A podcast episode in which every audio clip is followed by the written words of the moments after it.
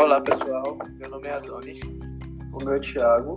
E o meu é Ronaldo. No episódio de hoje, vamos falar sobre alguns termos que a grande maioria das pessoas tem dúvidas sobre a comunidade LGBTQIA. E esse é um tema que, vez por outra, repercute bastante na sociedade, com alguns casos de homofobia e transfobia, por exemplo. É uma coisa que está se tornando cada vez mais noticiada nos meios de comunicação e que recentemente conseguimos ver até no caso de Lucas, que esteve bastante em alta nesses últimos dias. O adolescente de apenas 16 anos, filho da cantora Valkyria Santos, ele postou um vídeo lá no TikTok. Foi uma brincadeira até de adolescente com alguns amigos e que ele achou que seriam que as pessoas iriam achar engraçado, mas que não acharam e elas até destilaram bastante ódio com vários comentários homofóbicos que levaram o jovem a tirar a sua própria vida além desses vários casos de transfobia que nós vemos diariamente nas manchetes sobre travestis que são mortas e queimadas. E aí, pessoal, é, até antes da gente começar a aprofundar sobre essas questões, é sempre muito importante a gente reforçar sobre alguns dos próprios conceitos que já vão estar relacionados com o que a gente pensa sobre sexo biológico, identidade de gênero e orientação sexual principalmente porque a compreensão errada desses termos vai fazer com que o público em geral ainda fique preso naquela ideia que só existe mesmo homem e mulher, ou que apenas seria o certo o homem se relacionar com mulher, é, como a gente vê nas relações heterossexuais. Pois é, Tiago. Para começarmos a discutir sobre esses conceitos que giram em torno da comunidade LGBTQIA+, precisamos lembrar que o sexo biológico é a forma como você veio ao mundo é um conceito que puxa muito para o lado biológico do ser humano e mostra que, por essa visão, nós podemos ser machos, né? o que tem aquele atributo masculino, ou fêmeas, ou intersexuais, antigamente vistos como pessoas hermafroditas. Uh, um conceito que já está em desuso. Já quando pensamos em identidade de gênero, estamos falando sobre a maneira como nos enxergamos no mundo. Se nós vemos como homens, se nos vemos como mulher. E também podemos falar da orientação sexual, que diz justamente pelo que você sente atração. Um conceito que mostra muito para que lado sua sexualidade está orientada, sobre a heterossexualidade, homossexualidade e bissexualidade. E assim, meninos, é interessante comentar sobre esses conceitos que vocês falaram agora, porque eles nos ajudam muito a entender algumas das discussões que são centrais para os movimentos feministas e principalmente para a própria comunidade LGBTQIA+. Até porque quando pensamos que boa parte dos problemas de gênero surgem a partir do momento em que o sexo e a sexualidade são vistos como uma continuidade do gênero em si, é que nós podemos ver e entender um pouco desse preconceito louco que vemos em nossa sociedade.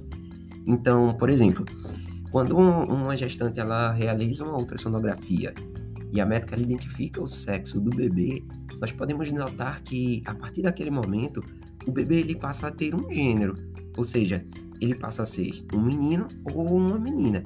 E em cima disso é que todas as normas de gênero que foram construídas socialmente, com coisas do tipo menina da cor azul e menina da cor rosa, passam a incidir sobre aquele ser que nem sequer nasceu.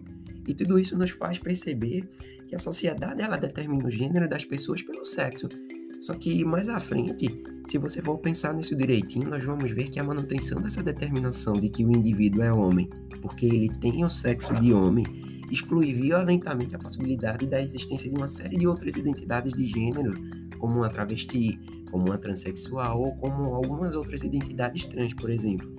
E até quando observamos a força desses costumes, a gente também lembra que a sociedade ela meio que exige que todas essas pessoas elas sigam uma certa, uma certa linha reta e coerente entre não só o sexo e o gênero, mas também entre o próprio desejo e a prática sexual. Ou seja, se eu tenho um determinado sexo, eu preciso ter um determinado gênero. E além disso, eu também preciso desejar um sexo gênero oposto ao meu para poder me relacionar. Então, por exemplo, se eu sou um homem, porque eu nasci com o sexo de um homem, eu devo desejar e devo me relacionar com algo que é oposto a mim. No caso, por exemplo, uma mulher que nasceu com o sexo de uma mulher.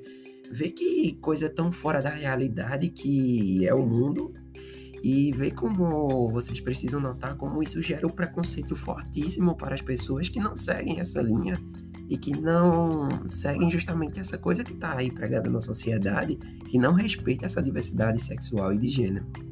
Isso mesmo, Ronaldo.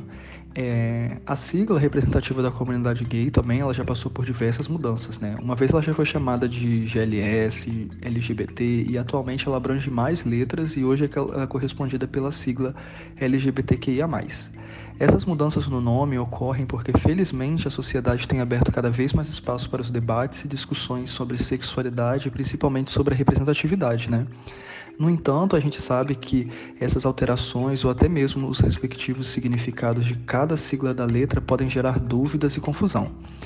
É, então, para ser mais didático e você entender melhor, eu vou explicar cada letra do LGBTQIA. O L são, é designado para as lésbicas, que são mulheres que sentem atração sexual e afetiva por outras mulheres. O G são os gays, que são homens que sentem atração sexual e afetiva por, por outros homens. O B, que são os bissexuais, que são as pessoas que sentem atração sexual e afetiva por homens e mulheres. O T são as transexuais, que são pessoas que assumem o gênero oposto ao do nascimento. Como a gente já disse antes, né, ela, ela vai estar mais ligada ao psicológico, não apenas ao físico dessa pessoa em si, pois é, nesses casos pode ou não haver alguma mudança fisiológica para adequação o que de queer, que essa palavra antigamente ela era usada como uma ofensa, né, à comunidade LGBTQIA+, porém as pessoas do grupo elas se apropriaram do termo e hoje é uma forma de designar pessoas que não se encaixam à heterossexualidade. Ou seja, é o que a gente vê, né, praticamente sobre a heterossexualidade e a cisgeneridade. E o I vai ser o, as pessoas em intersexo, que são pessoas que não só se adequam à forma binária, que seria o feminino e o masculino, no, é, do, do nascimento em si, ou seja, as suas genitálias e os seus hormônios e etc., eles não vão se encaixar à forma típica do masculino e feminino.